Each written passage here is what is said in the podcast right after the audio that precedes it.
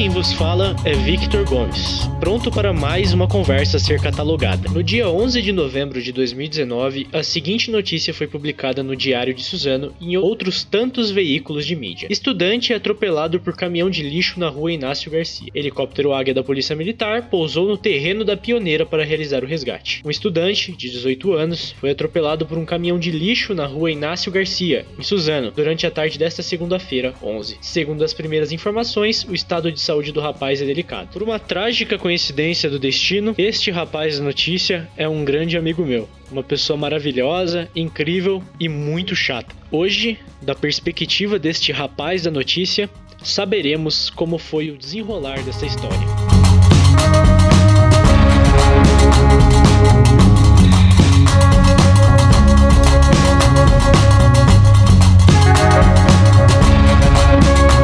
Então, estou aqui com o meu convidado finalmente.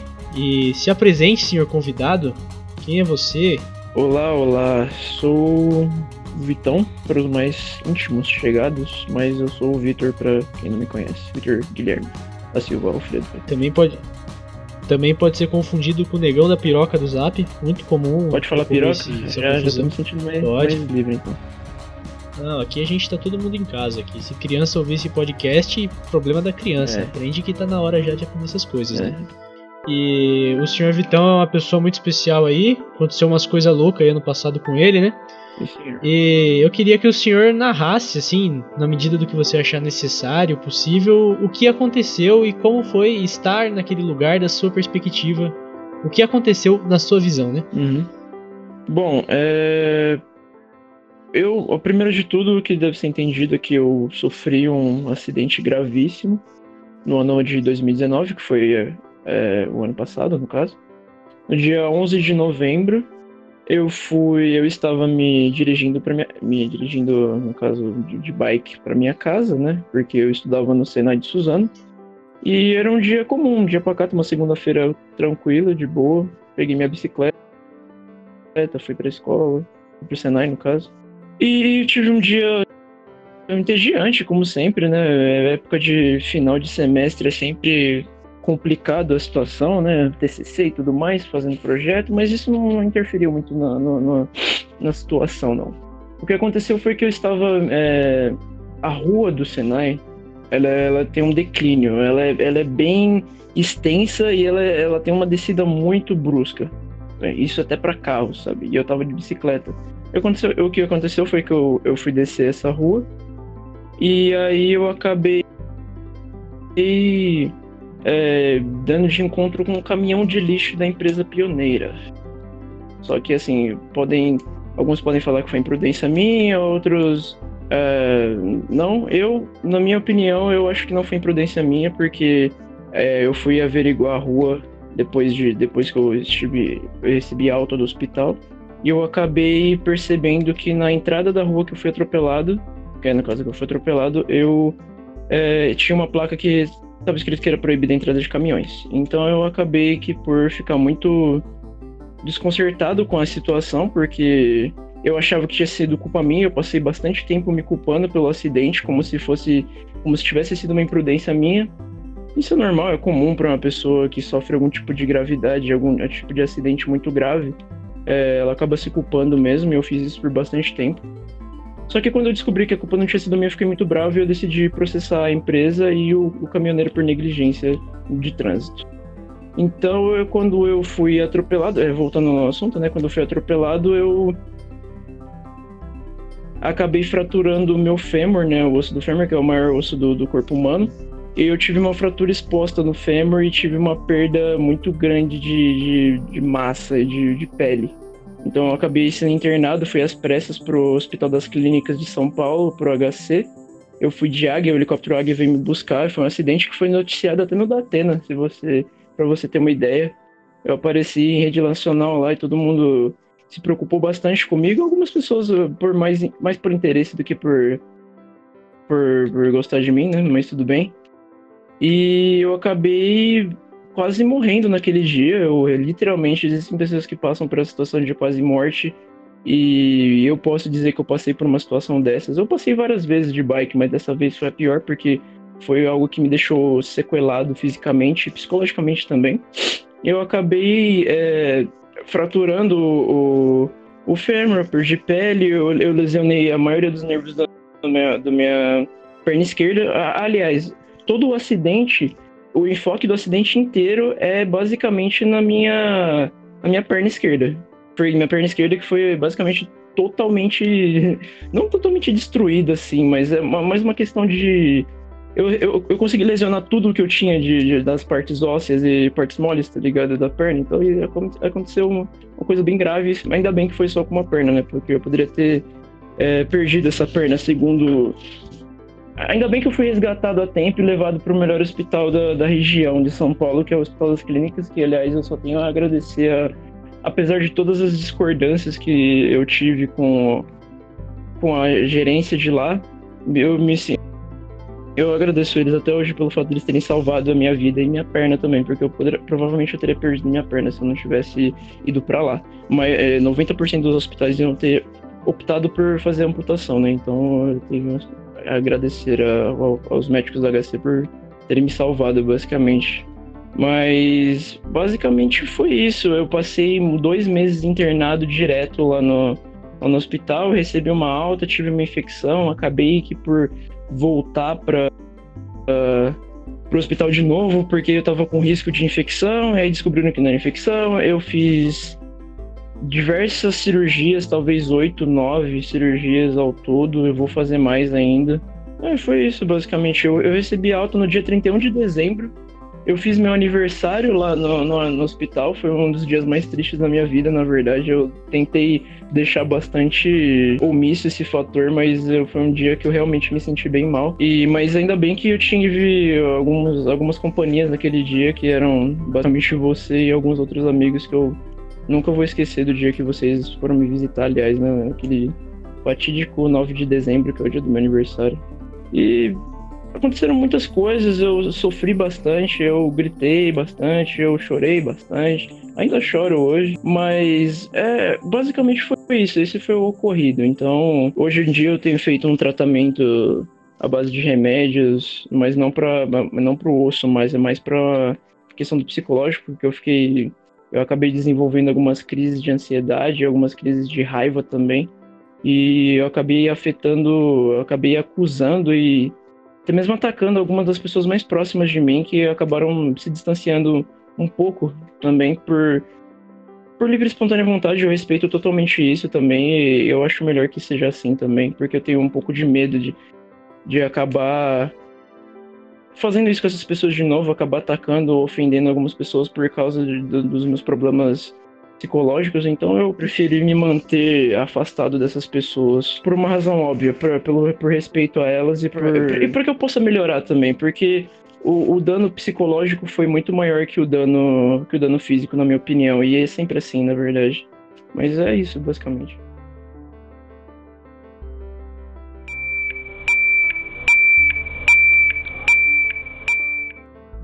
Dizer o quão delicado é esse assunto, né? E o quanto você é guerreiro por estar aqui, né? Porque sem dúvida um dos principais responsáveis pela sua vida hoje em dia é você mesmo, né? Porque eu não imagino como é passar por tudo isso. Eu acho que, sei lá, um, um vigésimo da, da população mundial não sabe o que é passar por isso. Não tem nem como ter dimensão da dor, né? E do sentimento, de toda a angústia causada por, por isso tudo, né? Então eu queria dizer, além de tudo, que você é um puta guerreiro, mano. eu te admiro pra caramba, não só por isso, te admiro desde antes, mas é, você é um cara muito forte, cara. E logo de cara, eu queria falar sobre duas coisas que, que você citou durante o seu discurso, né? O primeiro é sobre a pioneira, né? Qual foi o posicionamento dela frente a todo esse acontecimento? E em segundo, eu queria saber como é para você falar sobre isso, né?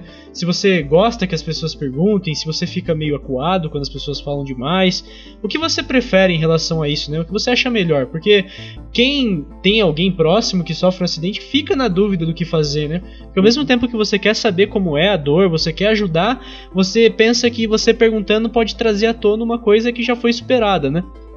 Sim. É, com relação à pioneira, eu, nós abrimos um, um BO, né, um boletim de ocorrência contra a empresa. E primeiro, eu acho que. Eu não lembro exatamente se foi primeiro contra o, o motorista que foi negligente ou se foi contra a pioneira em si, mas eu acho que o processo vai ser contra o motorista primeiro, por, por negligência de trânsito, que obviamente ele teve uma, uma atitude totalmente ignorante ao virar bruscamente numa, numa avenida que ele não deveria ter virado e Sim. isso foi um crime, obviamente, foi com certeza foi um crime e a gente vai processar ele. Então, a pioneira deu o apoio necessário por mais uma questão de medo, não uma questão, uma questão de medo de eu morrer, sabe? Quando eu estava internado na UTI, eu fiquei uhum. cinco dias internado na UTI. E isso acabou. Pô, é complicado pra caramba, né? Porque os caras ficaram com medo de, de eu morrer, e se eu morresse, o seguro de vida ia ser bem alto, aliás. Então eles, todo dia, enquanto eu estava no hotel, eles mandavam alguém lá ver se eu estava bem, né? É uma coisa bem. Eu nunca senti empatia por eles, de certa forma, de, de qualquer jeito, entendeu? Então, para mim, é bem relevante essa, esse apoio emocional que eles deram. Eles deram mais por medo. Mas eles se posicionaram assim. Minha mãe basicamente falou que se eles não. Eles têm, no mínimo, a obrigação com relação à pioneira foi basicamente isso. Houve uma, uns três, quatro, até mesmo cinco meses em que eu fiquei impossibilitado de andar. Hoje em dia eu já tô. Eu vou, vou voltar ao assunto, mas eu, hoje em dia eu já tô conseguindo dar uma caminhada. Era uma, um sacrifício total, eu não conseguia. Tive que fazer muita fisioterapia. Ainda tô. Ainda, eu tive que sair por, por conta desses ocorridos do, do Covid-19 e tudo mais, mas é, é, outra coisa que, aliás, que, que me incomoda um pouco, mas tudo bem. E eles se posicionaram no intuito de pagar pelo, pelo que eles, o que eles acabaram, o que o motorista deles acabou cometendo, né? E toda vez que eu precisava é, me dirigir ao hospital das clínicas, eu pegava uma ambulância e eu subia nessa, eu ia para com essa ambulância de muleta, ia até lá, subia na maca e tudo mais, e me dirigia até Hospital das Clínicas. Isso quando eu comecei a andar de muleta. Antes eu andava com um andador e era totalmente complicado para me movimentar de um lugar para o outro e tudo mais. Hoje eu consigo entrar dentro de um carro normalmente, mas é, para quem ainda não, não sabe, eu para quem não vai escutar esse podcast, eu ainda estou com é, quando eu sofri o um acidente, como eu fraturei meu osso, eu acabei é, tendo que conectar esse osso de alguma forma. Então eu tive que colocar um fixador externo. O que é um fixador externo? Algumas das pessoas chamam erroneamente esse, esse, esse aparelho de gaiola, mas não é gaiola, é chama fixador, que é basicamente são pinos de aço é, que são inseridos dentro do osso para realocar a fratura, entendeu? É quando há uma fratura muito grave, é, geral, é, geralmente o que acontece na, na, ortopedia. Eles inserem esses pinos de aço para realocar os ossos. Então, como eu fraturei somente o fêmur, eles, eles inseriram esse, esses quatro pinos pra, de apoio, um no meu joelho, um em, acima do meu, quase no meu quadril, mas não é no meu quadril, e dois para segurar o fêmur que está partido. E outros dois, depois de um tempo, eu fiz outra cirurgia, tive que colocar mais dois pinos é, no tornozelo para deixar meu joelho meu joelho estava muito instável por causa da pele. Eu tive uma perda de pele muito grande, eu tive que fazer enxertia, enxerto de pele, retirar a parte da pele de, da minha pele direita, da minha perna direita e colocar na esquerda. E como meu joelho estava muito instável, eles decidiram de, é, colocar esses espinos. O que acontece é que eu não deveria estar mais com esse fixador, eu deveria ter tirado ele faz um tempo já, porque os planos dos, dos médicos da HC era basicamente trocar isso aqui tudo, colocar um, um fixador menor e fazer com que eu andasse, né, me movimentasse para que o osso consolidasse melhor. Porque quando com esse fixador o osso consolida, consolida muito devagar. E porque basicamente isso aqui é só pro, foi pro acidente. Se eu não tivesse fraturado, fraturado não, se eu não tivesse tido uma perda de pele e músculo muito grande, eu provavelmente teria saído do HC em uma semana, duas semanas mesmo. Eu fiquei lá dois, três meses, entendeu? Por causa da, da pele que eu perdi. Então eu acabei ficando com esse fixador. Eu tive duas ou três cirurgias que foram canceladas por, por motivos de emergência, né? Pessoas chegam no HC todos os dias de água e são acidentes muito terríveis, aliás. Eu tive certas experiências com pessoas que perderam a perna. Eu tive a experiência de uma garota que tentou se matar lá e se jogou numa linha do trem, perdeu as duas pernas, foi horrível. E de pensar, eu vi que eu, eu consegui manter um, um órgão meu e comigo foi, foi uma coisa interessante, apesar de Agora eu penso dessa forma, mas antes era bem triste, na verdade. Então, é, eu tô com esse fixador e aí, como eu não consigo do, eu conseguia dobrar a perna nem andar, a pioneira se, se pôs a serviço, né, pra, pra poder me auxiliar e pagar uma ambulância para me levar pro hospital todos esses dias que eu precisava. Com a vinda do Covid, eu acabei é, tendo problemas para com as cirurgias e tudo mais, e a minha cirurgia e todas as cirurgias seletivas dos hospitais foram canceladas, né, por preocupar preocupação de leitos de pessoas infectadas. Então eu acabei é, cancelando essa cirurgia. Eu fui no, no hospital no mês passado e recebi a notícia de que eu poderia voltar a andar. Eu falei, que ótimo, eu posso colocar carga nessa perna esquerda finalmente. E aí eu comecei a andar um pouquinho. Eu já eu tive uma crise determinado período do, da, com, essa, com essa pandemia rolando, eu, eu tive várias crises, cara, que foi complicado demais. E não acho que nem vale a pena falar tanto assim, porque é uma coisa normal, sabe? Eu acho que é o psicológico humano a dor física não se compara à dor psicológica, cara. Eu, eu, quando eu tava, tipo, gritando de dor é, na cama de hospital enquanto eu era. É verdade, é a palavra exata, dilacerado, sabe? Quando minha pele tava em carne viva, eu conseguia ver, sabe? Desculpa. Toda aquela. Toda aquela dor, toda aquela. Cara, minha cabeça ficou totalmente destruída e eu já tinha um psicológico um pouco. É, abalado por conta de problemas familiares e tudo mais. Então isso já, já agravou bastante o, o problema que eu acabei desenvolvendo. Né? E isso, isso acabou desenvolvendo em várias crises. Eu acabei magoando várias pessoas do nosso convívio, até mesmo fiz algumas besteiras até mesmo com você um, um, alguns dias e foi difícil, velho. A amizade é uma coisa que hoje em dia eu valorizo muito e eu me dou muito pela minha amizade, não por, por um contrato que eu, que eu crio com uma pessoa, sabe? Você é meu amigo, então você tem que fazer tudo comigo. Não, eu só vou valorizar o máximo que eu puder pela por vivência do passado, sabe? Pelas coisas que eu cometi no passado e que agora eu não quero cometer no presente.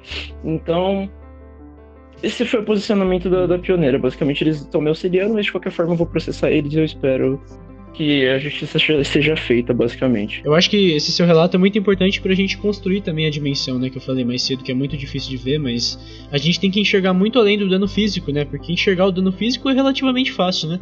Você vê que uma pessoa não tá conseguindo se locomover, tá sentindo fortes dores, mas a marca psicológica é muito mais profunda, né? Não tem como você ter noção da extensão, é, o quanto aquilo vai durar, no que consiste, né? Como aquilo se tornou. É muito mais complexo, né? E a Pioneira é uma empresa antiga, uma empresa renomada em Suzano, né, muito conhecida, que não tem pouco dinheiro, só o capital social deles já é incrível, assim, de grande, né, para a cidade, né. Então acho que eles têm que fazer muito mais, né, acho que eles fizeram um pouco ainda por você, espero que continue fazendo o mínimo. Sim, eu, eu espero que tudo isso se resolva de uma forma simples e que eles tenham noção de do que da negligência que eles tiveram com, com relação a esse motorista deles também. Então, como o motorista estava dirigindo o caminhão da, da empresa deles, então é, a culpa é deles também. É basicamente essa a forma que está sendo abordada assim pela minha família e pela, pelos advogados. Né? Então a culpa é da pioneira em si. O, o, motorista foi negligente, mas ele é, ele é o motorista da empresa, então não tem, não tem conversa, né?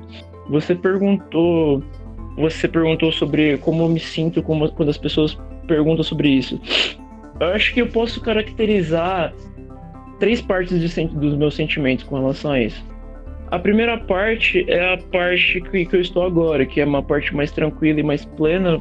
Infelizmente, sem poder ter muito contato com as pessoas, eu, eu acabei desenvolvendo uma forma de, de, de, de não ligar muito para as pessoas me, me perguntando sobre isso, entendeu? Então eu, eu consigo responder. Hoje, Agora eu consigo responder de uma forma mais clara o que aconteceu, mais simples. E eu não me importo em. Até mesmo, eu, às vezes, eu tiro algumas fotos e posto no status da minha perna com isso. E é algo que eu não faria nem ferrando há dois meses atrás, entendeu? Então é uma coisa que eu tenho mais liberdade porque a maioria das pessoas que estão no meu convívio social, elas sabem do meu... A maioria não, acho que todas as pessoas que estão no meu convívio social sabem que eu tô com a perna pelo menos lesionada, né? Então eu não tenho mais problema com relação a isso. Essa é a primeira parte.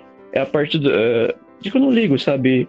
Porque se as pessoas quiserem perguntar, é óbvio. Eu quero, basicamente, eu quero servir de exemplo para que as pessoas tenham noção de quão perigoso, quão, quão simples é a vida, sabe? Quão fácil é, quão rápido são, acontecem as coisas, sabe? Eu nunca tinha, nunca tinha pensado que alguma coisa dessa forma, desse gênero ia acontecer comigo e acabou acontecendo, entendeu?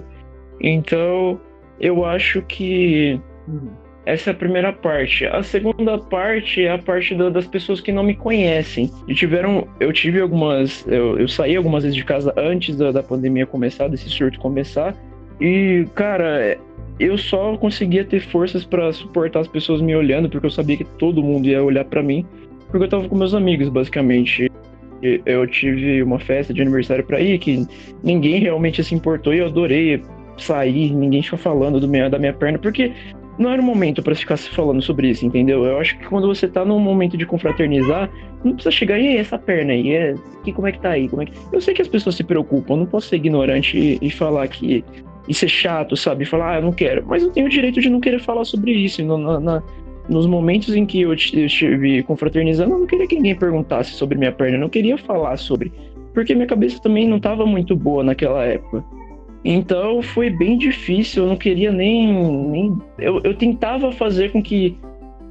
Eu tentava fingir com que as pessoas não estivessem olhando para mim, mas os olhares sempre vinham para mim. No caso, não para mim, né? Mas para minha perna, porque é bem raro você olhar para alguém e ver que ela tá com alguma coisa enfiada dentro, é, dentro do corpo, não, né? Fora do corpo, externamente. É, uma, é, uma, é um aparelho muito grande, é muito chamativo e, e é realmente complicado você não olhar, entendeu?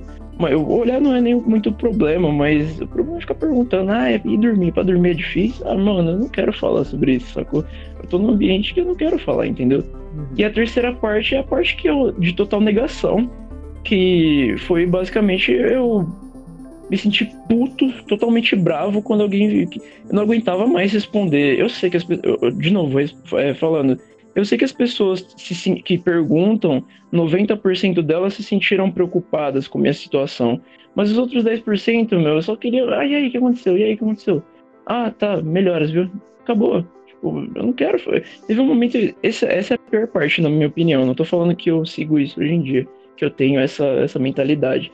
Mas eu sentia a raiva dessas pessoas, porque eu não queria mais falar sobre o acidente. E as pessoas teimavam em perguntar. Eu, aí eu falava, eu mentia, eu falava, ah, tô bem, tranquilo, tô de boa. Tanto fisicamente como psicologicamente. Ei, como é que você tá? Tô de boa, tô tranquilo. E esse talvez tenha sido o maior erro da minha vida, que foi mentir por alguns meses falando que eu tava bem, sendo que eu não estava. Eu, te, eu entrei num, num processo de, de depressão severa por algumas semanas e eu achei isso. Foi uma coisa que nunca aconteceu comigo, sabe? Entrar em depressão não é algo que nunca pensei que eu ia ter, porque eu sempre fui uma pessoa muito descontraída, nunca liguei muito, eu sempre curti viver, eu sempre curti sentir as coisas e tudo mais. E durante esse tempo eu perdi essa vontade, sabe? Tanto pelas coisas que eu falei para as pessoas que estavam do meu lado, quanto é, sabe, metafisicamente, eu, eu parei totalmente de, de, de, raciocinar de forma coesa, sabe? Eu só me importava com o que uma pessoa estava pensando de mim no momento e o que se, ela, se essa pessoa ia gostar de mim do futuro ou não, sabe? Uma pessoa, duas pessoas, isso acabou com minha cabeça. E eu falei, meu, eu odeio, odeio totalmente o que aconteceu comigo, odeio que perguntem sobre isso, sobre, fala, é, que falem que me perguntem sobre como eu estou, porque eu não estou bem, mas eu vou fingir que eu estou bem para que eles não me perguntem mais, entendeu? É uma coisa bem hipócrita e, e, contraditória, na minha opinião. Então, eu me sinto feliz já, já ter é, dado alguns passos, tanto fisicamente como psicologicamente, para eu sair dessa ideia de que minha vida não valia mais a pena depois do acidente, entendeu? Eu fiquei muito tempo pensando dessa forma e eu pensei, sim, eu pensei em me matar várias vezes. Eu não tenho problema em falar sobre isso agora porque não é uma coisa que que me afete mais, eu não sinto tanta dor em falar sobre isso, porque eu acho que na verdade as pessoas deveriam falar mais sobre esse tipo de, de situação, porque a minha situação foi muito complicada. Eu não lesionei somente minha mente, sabe? Ou, ou ao contrário, eu não lesionei somente minha perna, eu lesionei minha mente também. Eu, eu me auto-sabotei várias vezes. Então, a depressão chegou, a tristeza chegou, o sofrimento chegou e teve um momento que eu não sabia mais o que fazer. A única coisa que eu pensava é que eu queria morrer, entendeu? Então era basicamente foi isso. São essas três partes que, que caracterizam essa sua pergunta. Não sei se eu respondi muito bem, aliás. Não, respondeu, respondeu maravilhosamente bem, né? Eu acho que a gente, né, nessa situação, acaba criando, criando um, um, ciclo né, de autodefesa, né? Porque essa condição não acontece só no seu caso, né? Mas quantas vezes a gente tá se sentindo mal ou não tá se sentindo como deveria e a gente nega a, a condição para que as pessoas não venham acumular em cima ou se preocupar com a gente, né? Ao mesmo tempo que a gente quer que as pessoas se preocupem, estejam ali, a gente não quer parecer fraco, não quer parecer vulnerável, né? A gente quer mostrar que a gente está sob controle. É uma situação sempre muito complexa. Eu achei muito interessante o que você falou de você nunca pensou que ia acontecer algo, é, acontecer algo relacionado à depressão com você, né? Porque lembra mais uma vez como todo mundo está sujeito a isso, né? Como pode ser qualquer um e a gente às vezes nem percebe que é essa pessoa, que às vezes é, tem aquele velho ditado, né? Ditado não, mas aquela coisa que as pessoas insistem em dizer, ah, mas fulano é tão feliz, né? Fulano é tão brincalhão, sendo que uma coisa é, uhum. naturalmente não tem certeza, nada a ver com a eu outra. Eu acho né? que essa ideia de que, ah, mas ele. Como é que você pode ser ter depressão, ser triste, você tem tudo, você tem dinheiro, você tem casa, tem família, tem amor. Irmão, é, é isso que eu acho muito complicado para quem não entende o que é ter depressão, tá ligado? Ser uma pessoa depressiva. É que é uma doença, cara. Não é algo que ela, ela, ela pode transgredir para você, ela pode ser, você pode absorver isso no seu corpo e falar, nossa, mano, agora e começar a se, sentir deprimido, e ter depressão severa, ou você pode nascer assim muitas você vê muitas personalidades aí famosas que tinham depressão, o Robin Williams, o Kurt Cobain, quem mais, Amy Winehouse, sei lá, são todas pessoas que tinham problemas. O, o Elliott Smith, que é um cantor de, de, de, country folk que eu tenho escutado muito, que eles nasceram com isso, cara. Nasceram preocupados. Obviamente tiveram alguma, algumas coisas que afetaram a, a mente deles quando eles eram mais, mais crianças, né? Quando eles eram mais jovens. Mas a depressão ela pode surgir do nada, é uma doença, ela surge do nada. Ah, mas você é tão feliz, ele sempre tá sorrindo. Robin Williams era um ator de comédia, fazia as pessoas rirem o tempo inteiro, mas dentro dele ele não se sentia feliz. Sabe? Não é uma, uma questão de, de, de frescura. Obviamente tem pessoas que, de forma exacerbada com relação a isso, acham que, tão, que estão com depressão, mas estão passando só por uma situação triste, sabe? E elas acabam manchando a, a, a característica da doença, entendeu? As pessoas hoje em dia, eu, eu, tive, eu tive vários amigos que falaram isso pra mim, ah, esse negócio de depressão é frescura, não sei o quê. É, vai fazer sei lá o quê, não sei Não, não é assim. Não fica triste. Essa frase é a frase mais hipócrita que eu, eu já ouvi na minha vida. Não fica assim, ah, não fica triste. Vai dar tudo certo. Meu, você, uma pessoa que tem depressão não vai ouvir isso. Ela só vai ouvir mais uma pessoa querendo falar coisa. O, o interno dela, o que tá dentro dela, não pode ser comensurado, sabe? Não pode ser, não pode ser analisado somente por ela. Só uma pessoa que tem depressão sabe o que é ter depressão, entendeu? Eu ainda bem que eu que eu tenho grandes amigos, eu tenho uma mãe maravilhosa que eu amo mais do que qualquer coisa nesse mundo que tentaram, tentaram me ajudar, tentaram, mas depois de um tempo eu acabei sucumbindo a isso. Acabei tendo algum, acabei fazendo algumas besteiras, né? Mas eu conversei com. Aliás, eu tenho que agradecer também a Marina, que é minha tia. Vou deixar bem claro aqui, pode usar o nome dela e tudo mais, que ela foi uma pessoa que me auxiliou totalmente durante esse período, porque ela passou por, uma situação semelhante. Não fisicamente, mas psicologicamente, não tenho mais do que agradecer a minha tia, que me, que me guiou pelo caminho do, do que era certo e do que eu deveria fazer. Não os outros, porque não eram os outros que iam me ajudar com relação a isso. Se eu não quisesse melhorar, eu não ia melhorar, sabe? Se eu não tivesse a intenção de melhorar, eu não ia conseguir melhorar. Pedir ajuda para os outros sem, ter, sem saber, sem ter o, o caminho certo para eu poder é, me guiar, não ia, não ia dar certo, entendeu? Não, eu não ia conseguir sair dessa. Então eu tenho que agradecer muito a minha tia Marina, que é uma pessoa que eu, eu me aproximei depois do acidente, que ela soube que eu me acidentei, a gente tinha ficado separado por um tempo. E eu tenho muito a agradecer ela, amo muito essa, essa pessoa. A minha mãe também, que vem cuidado de mim da forma que ela pode. Minha mãe é da velha guarda, sabe? Algumas coisas para ela não fazem muito sentido. Principalmente a depressão até que foi algo que ela entendeu e ela, hoje, ela, ela, hoje eu tenho alguns remédios aceitados que eu venho tomar e tudo mais. Eu espero que depois que, sei lá, minha última cartela acabar, eu não tenha que tomar mais, então tenho que agradecer muito a minha mãe por, por tudo que ela fez por mim. Minha mãe é enfermeira, cara. Minha mãe cuidou de mim, minha mãe salvou minha vida. Então, eu tenho que deixar bem claro aqui que eu não devo nada a, a seres espirituais. Eu, não consigo acreditar nisso, e sim na minha mãe, com certeza. Para mim, o meu Deus é. A minha Deus é ela e eu não tenho medo de falar isso. Eu falo isso pra ela também. Ela fica um pouco brava, né, por, por essa blasfêmia, mas eu não me importo muito, não. Eu, eu procuro endeusar mais esse ser maravilhoso que é ela que cuidou de mim durante todo esse tempo, do que achar que foi um milagre que me salvou. Uma declaração linda pra mamãe, né? Se fosse minha mãe, estaria chorando, mamãe, com certeza. É, Tamo junto aí, mamãe. eu queria aproveitar esse gancho, né, disso que você falou da questão do milagre, da questão espiritual. Eu queria saber, isso vale tanto para depressão quanto para o que aconteceu com você em questões físicas, né? Mas como você reagia, como você se sentia quando vem aquele famoso comentário do você tem que agradecer por estar tá vivo, você isso que aconteceu foi um milagre, então você tem que lutar porque você recebeu mais uma chance. Esse tipo de comentário, ao mesmo tempo que, dependendo da pessoa que fala, parece uma coisa boa, ele também carrega uma coisa meio ruim para quem ouve, né? Então, quando, antes do acidente, é que isso vai entrar bastante numa questão religiosa e eu não sei se é o intuito dessa conversa, mas a gente vai ter que entrar numa, numa questão de, de, sabe, de divergência religiosa, basicamente, né? Então, antes do acidente, eu, eu, eu, eu, nunca acreditei em Deus, sabe? Eu não, eu não posso negar esse fato. Eu nunca acreditei em milagre, nunca acreditei em.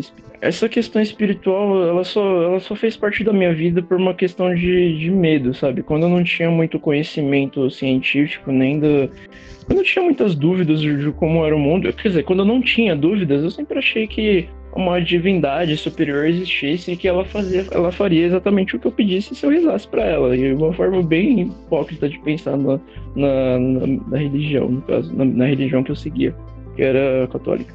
Depois, quando no dia do acidente, eu não sei o que aconteceu, cara. Basicamente, quando eu tava embaixo daquele caminhão e meu professor, eu sentia tanta dor, eu não conseguia nem abrir os olhos de tanta dor que eu tava sentindo. Tentava levantar e pediam pra eu não levantar, porque minha perna tava totalmente quebrada. Meu professor tava do meu lado, o professor Júlio Severino, aliás, amo aquele cearense cabeçudo lá. Tamo junto. Ele segurou na minha mão assim, falou: tô com você aqui, Victor. Eu falei, eu não falei nada, eu tava gritando de dor. E ele falou: Você acredita em Deus? Eu não sei se foi ele ou se foi o motorista ou o motoqueiro. E eu falei que sim. Eu não, Sendo que eu sempre nunca me sentia à vontade em falar sobre isso, nunca me sentia à vontade em, em se ele existia ou não na, naquela época não importava para mim. E eu acabei dizendo que sim, e talvez isso tenha desencadeado uma, uma um pequeno desvio de, de, de ideias, sei lá, de ideologias na minha cabeça. E eu acabei colocando essa ideia na minha cabeça de que eu tinha sido salvo por um milagre, sabe? Eu falei, caramba, mano, tá todo mundo vindo aqui. Minha avó falava para mim que não sei quem tava indo refazer uma rezar por mim, ia caminhar não sei quantos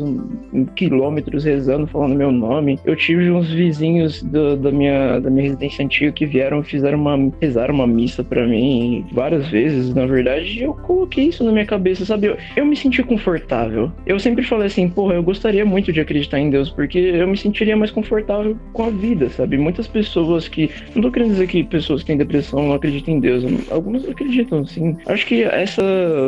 O pensamento religioso, pelo menos, ele te dá um, uma certa, um certo conforto a mais do que uma pessoa que é, que é ateia ou agnóstica. E eu coloquei isso na minha cabeça e eu me senti bem confortável. Eu me sentia bem porque as pessoas falavam: oh, graças a Deus você tá aí. Deus te salvou. É, foi um milagre. Isso aí é uma provação. Eu já volto nessa palavra, aliás. E eu acabei, porra, sei lá, no fundo eu falei, nossa, Deus me salvou mesmo, que legal. E agora, é porque eu tenho uma missão aqui, né? Depois de um tempo, eu, eu posso acreditar nisso, só que assim, não, a gente tá rezando que semana que vem já tá de boa, aí você vai embora, vai para casa, vai ficar com seus amigos, vai ficar com sua família. Chegava nessa semana, eu só tinha notícia trágica. Todo dia todo dia que eu passei naquele hospital eu me sentia mal. Eu sentia dor, eu vomitava, eu não, eu não conseguia, eu mal conseguia ir ao banheiro, cara. Eu tinha que pedir ajuda pra enfermeira para me levar numa cadeira para poder evacuar, cara. Eu não conseguia, eu fazia, eu urinava no recipiente, eu não podia sair da cama. Eu fiquei dois meses deitado, cara. Dois meses deitado. Olha, eu sinto muito para quem vai ouvir isso e vai. Sabe, discordância é algo que eu eu entendo totalmente, mas eu vi tanta dor e tanto sofrimento ali que se Deus existe mesmo e ele tá me provando, cara, que, que Deus é esse, tá ligado? Que Deus misericordioso é esse que quase me matou para ter algum tipo de provação. Porque não adianta falar que, ah, mas você tá sendo hipócrita, não sei o que, meu, todas as pessoas religiosas que vieram falar pra mim, isso aí é provação, isso aí é, você tem uma missão aqui na Terra. E eu fiquei, meu, que missão, brother? Nem ando, não consigo nem, nem fazer nada, eu fico deitado o dia inteiro, qual é a minha missão aqui? Tantas pessoas. Aí eu comecei a ver é, a, a hipocrisia nessa frase, porque não faz sentido, velho. Por que, que eu fui salvo e as pessoas. E, e no, nesse mesmo dia, umas 100 pessoas morreram pelo mesmo acidente. E, sei lá, 90% dessas pessoas acreditavam em Deus, acreditavam na salvação. Entendeu? Então, milagre para mim não é uma coisa que exista. Eu não acredito que exista sorte também. Mas milagre, não aconteceu um milagre ali, velho. Aconteceu que eu tive. Aconteceu que eu, eu só fui atingido na minha perna e quase morri. Eu quase morri, só que eu fui salvo pelos médicos, pela polícia, pela, pelas pessoas que estavam lá. E foi isso, cara. Não foi Deus que me salvou, não foi um milagre, não foi uma aprovação, não foi nada. E, e, o fato de eu começar a colocar isso na minha cabeça de da existência de uma divindade maior me fez entrar numa crise existencial total, cara. Uma crise existencial totalmente fodida mesmo. Eu me senti mal pra caralho porque eu não entendia porque eu tava aqui. Que, que missão é essa que eu tenho? Que, que, por que, que, que provação é essa? Por que, que ele tá me provando? O que, que eu fiz? Eu mereço estar tá sofrendo tudo isso, então? É, é, é, merecimento? Eu sou, por eu sou um pecador?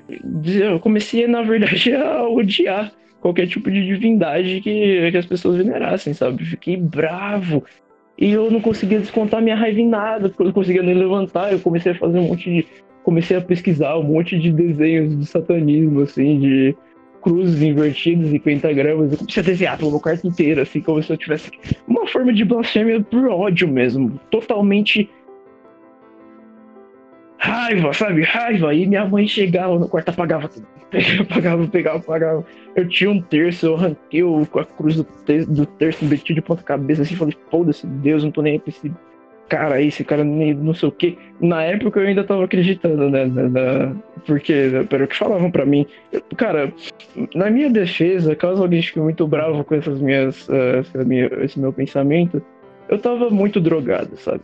Na maior parte do tempo eu tomava dois tipos de medicamentos, eu tomava morfina para dor, então eu ficava muito desnorteado, eu ficava muito bravo, eu fiz muita merda quando eu tava sob efeito de drogas.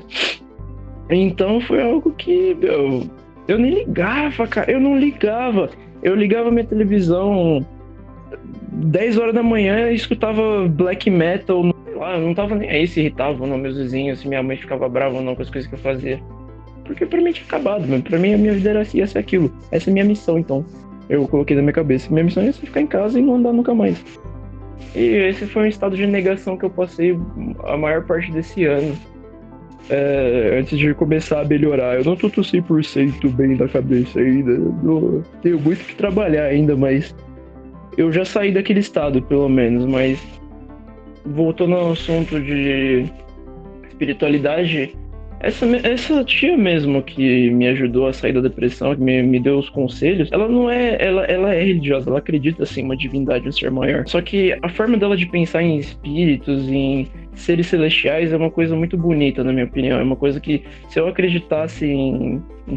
Se eu tivesse fé ou alguma coisa assim, eu com certeza seguiria a forma que ela segue o deus dela e tudo mais. Então, mas não, cara, eu não, não acredito em nada de milagre, nem de Deus, nem, não acredito que eu tenha sido salvo, não acredito que eu, isso seja uma provação, eu acredito que tenha sido um infortúnio, sabe? Aconteceu. É, suas palavras são muito fortes e eu acredito que a revolta seja totalmente compreensível, né?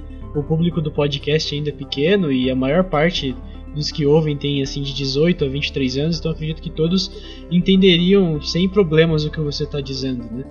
É, mais uma coisa também que queria falar é sobre essa questão que você comentou da sua tia, né? Da, da religio, religiosidade dela e como você lidou com isso, né? Porque é aquela coisa, eu acho que a fé, a religião, ela, independente, você ajuda o próximo, sabe? Você ajudar uma pessoa próxima sua, ajudar uma pessoa que você gosta, uma pessoa com quem você se importa, vem antes de qualquer religião, né? Não importa se a pessoa crê ou não crê, o que importa é você estar tá fazendo sua parte, né? É aquela velha história, né? Se uma avó sua uma senhora que você respeita vem e fala é, fica com Deus, alguma coisa do tipo, muito dificilmente você não vai responder amém, né? Porque é uma coisa simples, né? Uhum. Só você tá. Não quer dizer que uhum. você tá, tem fé ou não, mas você não quer desagradar aquela pessoa. Você sabe que aquela pessoa vem de uma outra formação e ela tem aquela. aquilo como, como, como lei, né? Tem a religião como lei. E você respeita, porque uma coisa é ser ser humano, outra coisa é religião, né? Eu acho que você entende mais ou menos o que eu quero dizer, né? Não, com certeza. Eu sempre respeitei. Eu, eu não sou uma pessoa totalmente herege que vai sair por aí. A questão dos símbolos lá, meu, meu simbologia para mim não significa nada, sabe? A fé de você não vai me incomodar, contanto que você não, não queira se dirigir a mim pela sua fé, entendeu? Você não vai, a pessoa não vai deixar de ser minha amiga porque ela faz parte da umbanda, do, do, do islamismo, do, do catolicismo, sei lá, não é uma coisa que me afeta muito. Eu agradeço muito essas pessoas que rezaram por mim, porque eu sinto que elas fizeram. Elas não tinham. Elas não me deviam nada, sabe? Elas não precisavam ter feito aquilo, mas elas foram me visitar, elas rezaram por mim. Então isso foi algo que me deixou muito feliz, que me deixou vivo por um tempo. Mas depois de um tempo eu comecei a desacreditar disso por, certas discordâncias que eu tinha com esse problema da depressão que eu tive, por exemplo. Eu não entendia o porquê que as pessoas falavam aquelas coisas para mim eu tava num estado de negação terrível me auto-sabotando, usando droga pra caramba e, e por aí vai, entendeu? Mas com certeza a religião, ela, principalmente a judaico-cristã, ela construiu uns pilares da sociedade que hoje em dia tem que ser concreto, sabe? Tem que ser, tem que fazer parte da nossa sociedade sim, a religião tem que fazer parte da nossa vida sim. Mas eu não sinto que eu necessariamente devo seguir nada, entendeu? Eu não sinto. Porque a questão não é eu, eu negar mais a existência de nada cósmico nem celestial, a questão é que eu não consigo sentir nada, entendeu? E aí isso acaba, isso acaba influenciando, mas com relação ao desrespeito, que eu, a blasfêmia que eu falei, ou que eu tive com minha mãe, a simbologia e tudo mais, eu não vou me desculpar porque eu tava passando por um momento difícil, mas eu não vou ficar fazendo isso, sabe? Eu não vou sair por aí fazendo marcha contra cristianismo nem nada do tipo, mas eu discordo totalmente do, do, do que eles falam pra mim, sabe?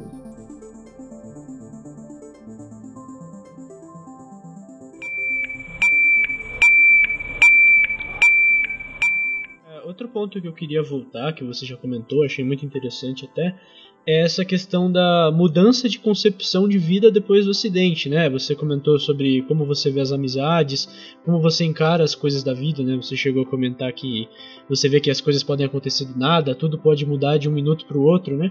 E o que você acha assim que foram as principais mudanças, né, na sua vida, seu, na sua perspectiva, né, da vida? Eu fiz meu aniversário de 19 anos no hospital.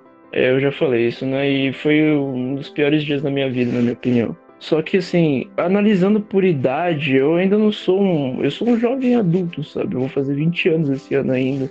Eu tenho muitas. Eu, eu, eu quero ter o direito de poder mudar de opinião, tanto de ideologia como de, de religião e tudo mais. Então, o que eu pensava antes não, não pode mais ser usufruído pelo meu eu de hoje, sabe? Eu não consigo mais ter aquela mentalidade extremista, tanto ideologicamente como religiosamente, na, como minha filosofia de vida, entendeu?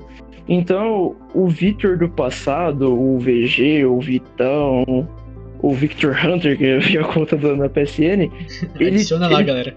Ele adiciona lá, Victor Hunter na PSN. Mas então, ou ele mudava totalmente, ou ele ficava sozinho. Porque aquela pessoa que existiu no passado, aquela pessoa que não se importava, que não existia empatia dentro dela, porque eu vou ser sincero, cara, eu nunca tive empatia por quase ninguém no mundo no passado. Porque eu não sentia a dor de ninguém, eu não me importava em falar alguma coisa para alguém e machucar ela, porque, meu, era o que eu pensava. Eu não ia me importar em te xingar, eu não ia me importar em falar, isso, isso é uma canalice do caramba, eu não vou mentir. Eu não vou mentir, eu prefiro o meu eu de agora do que o meu eu do passado. Porque o meu eu do passado era ingênuo, ele acreditava que todo mundo que ele xingasse, que ele desrespeitasse, ia voltar para ele um dia. Até que teve um dia que eu tive uma crise. Isso antes do acidente, eu tive uma puta crise de identidade, uma crise de existencial. E eu falei, meu, eu preciso me desculpar com todas essas pessoas. Liguei pra, pra, pra um maluco que não falava comigo há dois anos, pra pessoa que nem sabia que eu existia mais pedir perdão, pedir desculpa e não, e não, me, não me. Eu não ia me importar deles me xingarem, deles fazerem, deles revidarem o que aconteceu, mas sabe o que aconteceu exatamente com todas as pessoas? Elas falaram, meu, eu te perdoo, não tem problema. Já é passado, já foi. E é isso que eu tenho, que eu, eu sigo como, como filosofia hoje. O meu passado já foi, cara. Eu tenho que viver o agora. Eu tenho que viver enquanto eu tenho tempo, porque a gente sabe, é a minha concepção do, do, mundo. E mesmo que eu entre em crises e crises, eu falar, meu, essa crise vai passar e eu vou continuar vivendo. Até o momento que eu parar de respirar, até o momento que eu parar de sentir, de falar. Eu quero falar agora porque eu consigo, sabe? Eu quero me expressar, eu quero pintar minhas unhas, sei lá, eu pintei minhas unhas essa semana aí e foda-se. Porque eu quero, porque eu posso, porque eu tenho esse direito. Eu vivo numa sociedade que eu tenho essa liberdade. Isso, antigamente, ia ser totalmente. Se fosse o meu eu do, do, passado, ele nunca faria isso. Porque ele sempre. Nossa, será que. É engraçado, é meio hipócrita, né? Porque eu ia falar assim. Eu ia ofender a pessoa, eu ia. Eu, eu poderia ofender a pessoa, eu poderia falar um monte de coisa, mas no fundo eu ia, falar, eu ia ficar com um certo pesar de. O que será que ela pensou? Será que ela tá mal por isso? Ela vai voltar para mim agora? Eu fiz isso muito com minha ex, com minha ex-namorada, aliás, e fiz isso com muitos dos meus, não sei se ex-amigos, acho que isso nem existe, na verdade, com pessoas que eram minhas amigas próximas de mim. E eu pretendo totalmente abdicar disso, abdicar daquela, daquela ideia de que eu era o soberano por estar tá, por tá no, no controle do que eu falava e depois eu era o coitadinho vitimista, o perna quebrada que todo mundo deveria amar porque eu tava fudido, entendeu? Então é, é isso que eu não quero mais para mim. Eu não quero preocupar mais as pessoas de forma desnecessária. É querer chamar atenção ligando que tá com alguma coisa para alguém falar comigo, sabe? Você, se eu quiser falar com você, eu vou te mandar mensagem. Se você quiser falar comigo, você pode falar comigo. Porque eu não vou é, abdicar mais da, da, das minhas amizades por, por, por conta de dos meus pensamentos, sabe? Do, do, que eu acredito que eu deva fazer agora ou não. Não, eu, eu, vou viver com você, sabe? Ah, você quer fazer tal coisa? Eu nem. Eu, você quer sair e ir pra tal lugar? Eu nem gosto do lugar, mas eu vou, porque eu tô com você, eu tô com a minha amizade. Eu vou viver minha vida com você. Até o fim, sabe? Até você falar assim, ah, não quero mais você perto de mim. Eu falei, tá bom, beleza, então chega. Eu não vou te xingar, não vou te ofender, não vou falar nada do tipo. Eu só simplesmente vou continuar vivendo sem ter em mente de que. tendo em mente de que um dia eu vou morrer. Então, eu não posso ficar com aquela ideia de, ah, vou fender todo mundo, tô nem aí, isso não vai ter consequência no futuro. Esse, essa, é, é basicamente isso que mudou em mim. Minha concepção de. O fato de, de hoje em dia, de, de, de, toda essa, essa catástrofe que vem acontecendo na nossa sociedade, é o fato de eu querer mudar. É o fato de eu querer ter o direito de mudar. É o fato de eu falar assim. É, que alguém chegar em mim, você é de esquerda ou de direita? Eu falo, eu não sou nada. Apoio algumas ideias de esquerda, apoio algumas ideias de direita. E aí, eu sou o quê? Eu sou isentão? Não. Eu não sou isentão, cara. Eu, eu, eu simplesmente quero ter o direito de poder mudar de ideia se eu tiver feito merda, sabe? Porque a partir do momento que você adquire uma. uma realmente aquilo, você vai ter somente amizades. Ah, só gosto de heavy metal. Eu só vou andar com pessoas que escutam heavy metal, então não vou num show de, de sertanejo, porque eu não vou gostar. Eu só ando com pessoas da minha igreja, porque minha, a minha igreja não permite andar com outras pessoas, eu só fico com pessoas da minha igreja, só, entendeu? Não é algo que eu me assemelho mais. Eu não quero mais me tribalizar, eu não quero mais ter algum tipo de grupo. Eu já não tinha antes, mas agora eu tenho muito menos, entendeu? Eu não vou me. Ninguém me representa, entendeu? Ninguém vai me representar, mas só eu posso me representar, entendeu? É, eu acho que traz uma, uma grande reflexão, né? Pelo menos para mim, me fez pensar em muita coisa, né? Que às vezes eu insisto, né? Eu insisto em não gostar de algumas coisas sem motivo, né? Por exemplo. Uhum. E nós vivemos em tempos de muito extremismo, né? Ou você é uma coisa ou você é outra. Você só pode ser isso, você não pode ser um pouco dos dois. E logo em tempos que a gente tem acesso a tantas coisas diferentes, né? São tempos que a gente tem acesso a vários pontos de visão, pontos de vista diferentes, várias religiões diferentes, várias de tudo, a gente tem várias possibilidades, né? E aí a gente tem caído cada vez mais, mais no extremismo, né? De só poder ser uma coisa e não poder mudar daquilo. Eu acho que essa, o que você tem dito é muito valioso nesse sentido, né? Que a gente talvez tenha que ser um pouco menos agressivo nos nossos posicionamentos, talvez tentar entender mais algumas coisas que a gente insiste em não compreender, né?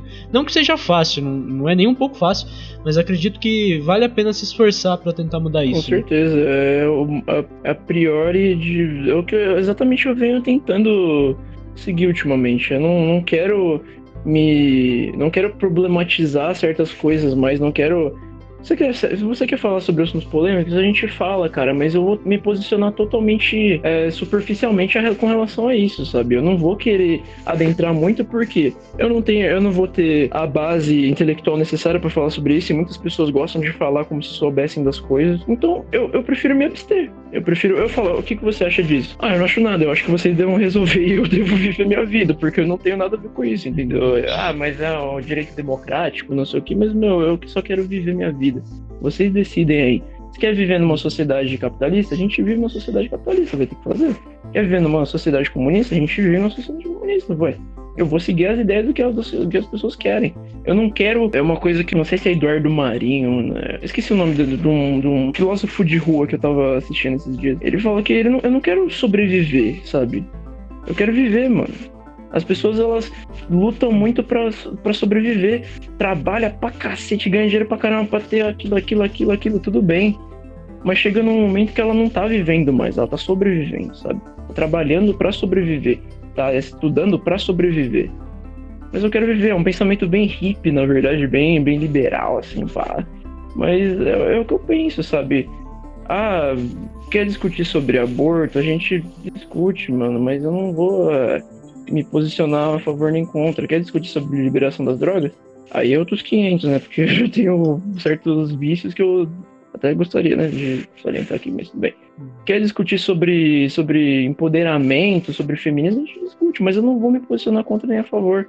Eu vou escutar o que você quer falar e vou falar, porra, eu, eu acho isso interessante. Mas não quer dizer que eu seja igual a você, entendeu? Porque eu não quero ser igual a ninguém, não quero ser seguidor de ninguém, não quero ficar citando filósofo, economista e falando, olha, segundo tal pessoa, isso aqui tá errado. Ué, e segundo você? O que, que você acha? Ué, segundo tal pessoa, o que, que você acha disso, entendeu?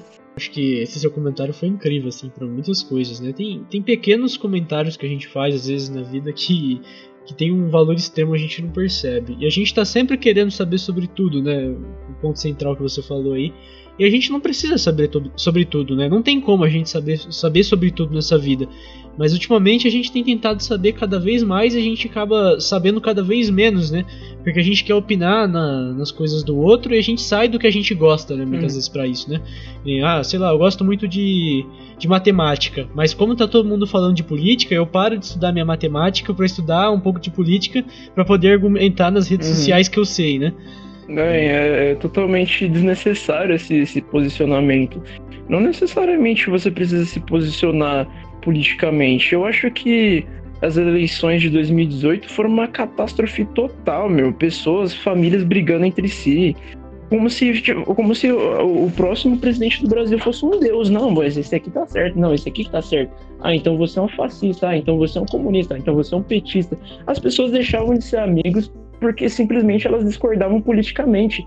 E eu sempre achei isso uma coisa muito idiota, cara. Até numa época que eu paguei de conservadorzinho olavista, que por sinal acho totalmente engraçada essa fase, mas sinceramente, eu nunca vi isso como uma forma, uma forma certa de se conviver. Eu conheci você na escola, certo? Foi no primeiro ano do ensino médio. Eu não sabia que você era, você tinha uma certa ideologia. Eu não vou nem discutir sobre isso, aliás. Mas eu não sabia que você qual era a sua ideologia. Mas eu ia, eu não ia chegar em você e falar, ah, então você é de esquerda ou de direita? Ah, você é de esquerda? Então não vou falar com você mais não. Como assim? Porque a gente sempre foi amigo, cara. A gente sempre teve amizade, mesmo discordando pra caramba às vezes nas coisas. E sempre foi assim. A gente nunca brigou. A gente, a gente já conversou sobre isso uma vez, na verdade. A gente já brigou alguma vez sobre alguma coisa. Você falou, meu, a gente brigou uma vez na, sei lá, na Comic Con de 2018 sobre um negócio nada a ver. E depois a gente ficou de boa. Porque é assim que as coisas têm que ser, sabe? Brigar por ideologia, nossa, eu vou defender ferrenhamente que Karl Marx é um, é um assassino. Meu, Karl Marx já morreu faz anos. Ah, as ideias. E daí? Deixa as pessoas seguirem as ideias dele. Ah, eu vou defender ferreamente que Ludwig von Mises é, falou do, do mercado da, da, propriedade privada, do livre mercado, e tá todo mundo errado com relação a isso. Tá, tudo bem, você pode defender, mas e o que, que você acha disso? Tipo, não, mas o Ludwig von Mises. Não, mas o que você acha disso? Ah, eu acho que propriedade privada, livre mercado. Tá, mas o que você acha disso? A pessoa não consegue me explicar o porquê que ela acha. Ela sempre tem que citar alguém. Ela sempre tem que, não, eu sigo, eu sou seguidor de Mises. Eu, Instituto Mises Brasil, libertarianismo. Ah, não, eu sou seguidor de Marx, porque comunismo na veia, não sei mais por quê. Por que, que você segue ele? O cara tá morto, deixa o cara morto lá, porra. Vive sua vida, caralho. Porra, que inferno, mano. Você fica, as pessoas ficam brigando por causa de pessoas que já morreram. Um monte de velho barbudo chato que fica escrevendo coisa. Ah, mano, é chato isso. Porra, vive sua vida, mano. Negócio chato do caralho. É muito desnecessário ficar brigando por causa de ideologia, de religião, de, de sistema, velho. Ah, foda-se, tá ligado? Que puta, Importantíssimo. Falei totalmente. Falou, né? Porque o que define a gente como ser humano é justamente as diferenças que a gente tem em relação ao outro, né? E ultimamente a gente tem convivido cada vez mais com aquilo que é igual, né? Como você bem citou, a gente sempre discordou sobre várias coisas, mas isso não, nunca foi impeditivo para nossa amizade. Por mais que a gente não gostasse de algumas coisas é, em relação ao outro, a gente gostava de coisas em comum também. E uma coisa não anulava a outra, né? Uhum. A gente sempre vai gostar da mesma coisa uhum. que uma outra pessoa gosta e ao mesmo tempo não gostar de uma coisa que a outra pessoa não gosta. É, gosta, no caso. Nunca vai ser 100%, né? Não uhum. adianta a gente fingir essa perfeição, né? Ainda bem, ainda bem. Imagine se todo mundo gostasse da mesma coisa não ia ter novidade no mercado, ia ser a mesma ia coisa chato, sempre. Né? Porque todo mundo gosta somente da mesma coisa. Se todo mundo gosta da cor azul, para que, que tem as outras cores? Porque todo mundo gosta de azul, então para que, que eu vou usar outras cores? Essa é a graça de viver. As pessoas são seres individuais. Mesmo que elas tenham similaridades, elas não deixam de, ser, de serem seres únicos. Isso é um fato. A gente não pode julgar. Todo mundo é igual perante a lei, perante o sistema, mas fisicamente, é, de aparência social e tudo mais, as pessoas são diferentes. A gente não pode falar, ah, não, mas é todo mundo é igual, de carne. Todo mundo é um ser humano, o ser humano é igual. Isso é um fato. Mas as é, características sociais são diferentes, as características físicas, beleza, é uma coisa que cada um analisa da sua forma. O cara chega para mim e fala que aquela garota é bonita, ou a menina chega para mim e fala que aquele cara é bonito. Eu discordo. A pessoa, nossa, mas fulano, ciclano e beltrano falaram que eles são.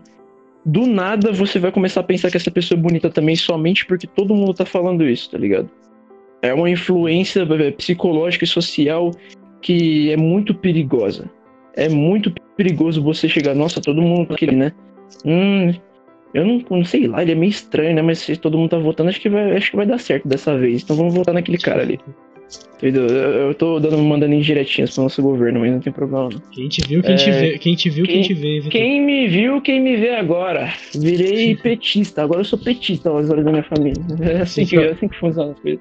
Fica falando isso aí no podcast, a, a polícia vai bater Ixi, na sua casa aí, ó. Já sou, já sou descendente de escravo, já sou meio moreno. Cabelo ruim. A polícia não gosta muito, não. Melhor nem, nem comentar.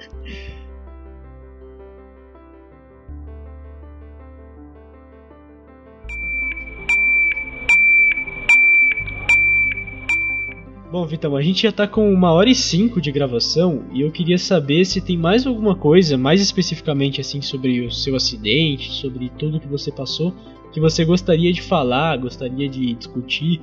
Assim, não tem limite de tempo, mas é, eu queria focar nisso pra gente garantir que não vai ficar faltando nada. Não, com certeza. O que eu tenho a dizer basicamente é Cara, acidentes acontecem, mas a gente não fica esperando. Não fica esperando você se acidentar. Ah, não posso fazer isso porque eu tenho medo de morrer, tenho medo de quebrar a perna, quebrar o braço. Se você sente vontade de fazer alguma coisa, faça, contanto que você não interfira nas liberdades individuais de outra pessoa, tudo bem, cara. Não tenha medo. Acidentes vão acontecer na sua vida, alguns muito graves, alguns simples. Às vezes você derruba o seu celular. Meu Deus, derrubei o celular. Acidente. Isso é um acidente, entendeu? Mas uma coisa que eu tenho de mensagem para acrescentar também, que tem a ver com a. Pode ter mais com relação a pessoas que têm problemas psicológicos e tudo mais. É o óbvio, sabe? Que elas não estão sozinhas, sabe? Elas não podem se sentir assim. Porque no mundo, o mundo é muito grande, cara. São mais de 7 bilhões de pessoas no, nesse planeta azul e, e cheio de terra e poluição que a gente vive ela não pode se sentir sozinha. Eu sei que é difícil pensar dessa forma, mas eu me senti assim. Eu me senti acabado, mas eu me senti sozinho, sabe? Por uma grande parte da, desses meses que eu passei com, com depressão. Então eu, eu, eu espero que essas pessoas, elas primeiramente aprendam a se perdoar. Não se culpem pelo que elas estão passando. Tentem ficar mais próximos dos seus amigos, da sua família e tentem conversar com eles. Se eles não entendem, procurem algum tipo de especialista sabe? Tem, tem sempre alguém querendo falar sobre isso. Tem, o, uh, tem alguns telefones que, que eles podem ligar para perguntar sobre o. Eu, eu, quero que ela. Não, eu não vou desejar força, seja forte, porque falavam isso para mim eu não consegui ser forte, entendeu? Elas têm que se perdoar primeiro. Elas têm que ver o que elas estão fazendo errado, o que elas estão sentindo e abdicar de tudo isso. E tentar viver a vida até o fim, porque a vida é só uma, cara. Uma hora todo mundo vai morrer, então você não precisa adiar a sua estadia aqui, entendeu? É algo bem obscuro de se falar, mas é, é uma mensagem que eu, eu queria deixar para esse final de podcast aí. E tome cuidado com caminhões de lixo de certas empresas aí, que eles são meio negligentes. É só isso. É, melhor tomar cuidado com todos os caminhões de lixo. É, né? é todos, mas de certas empresas começam com P e terminam com Ioneira também. Ah, bom, eu queria ressaltar o que você falou, né, do, do, número, né, do CVV, que é o Centro de Valorização da Vida, que é o 188. Também queria ressaltar de algumas redes sociais que tem algumas políticas contra o suicídio, né, de, de valorização da vida também, como o Instagram que tem atuado bem nisso, né, apesar de eu não dar muito crédito a essas empresas privadas, né, que tentam fazer isso. Mas o que eu queria dizer também é que se você se sente é, diferente, desconfortável com sua situação, se sente de alguma forma mal e você sabe que as coisas não estão bem, é, tente buscar um especialista. Eu sei que no Brasil a, saúde não é das melhores no quesito de acesso, né? Nem sempre você vai ter um profissional competente ali para te auxiliar, mas na medida do possível tente buscar ajuda, tente um especialista ou então alguém que você confia. Claro que eu sempre digo para você não criar muita expectativa quanto às pessoas que você confia, Com né? Certeza. Porque isso pode acabar criando um outro problema. Mas é, procure ajuda, né? E como o Vitão disse, muito importante, você não está sozinha e, e tem muita, muitas pessoas com certeza que poderiam te ajudar nesse momento.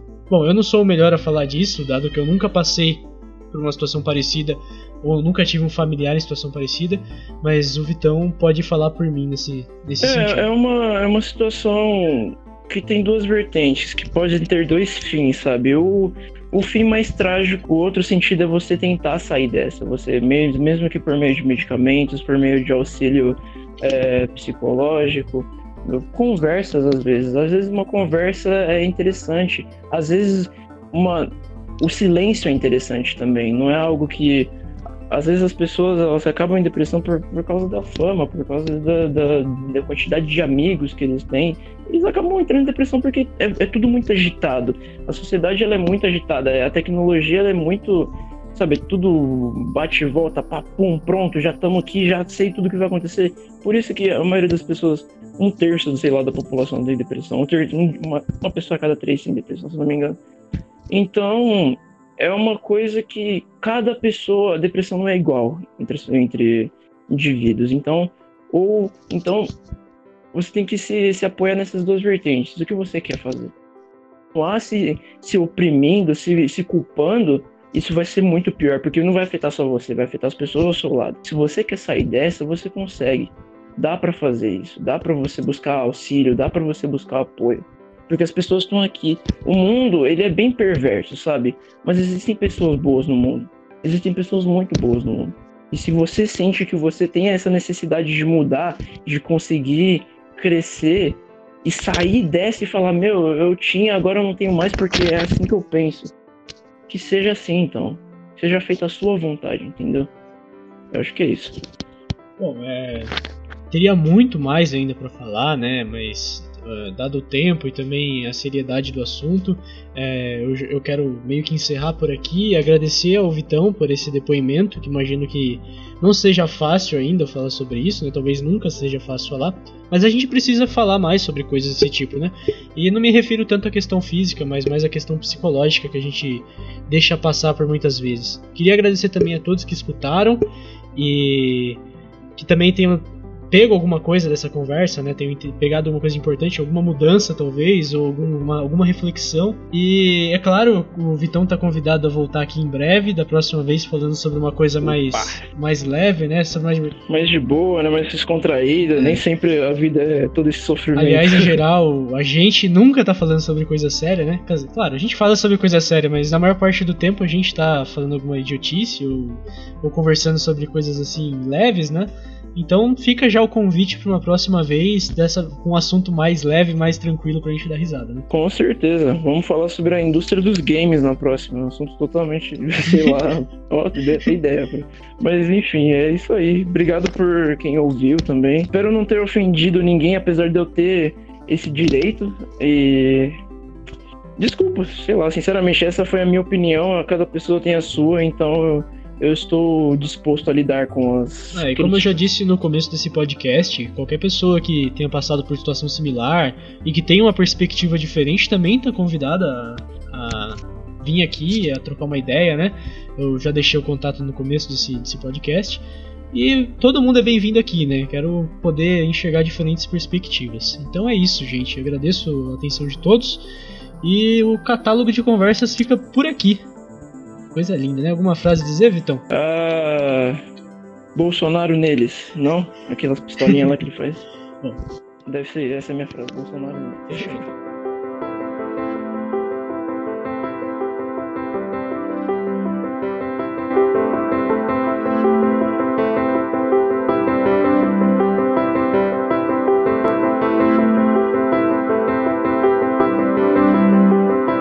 Antes de encerrar, gostaria de lembrar o nosso e-mail é catalogogbc@gmail.com. Repetindo, catalogogbc@gmail.com.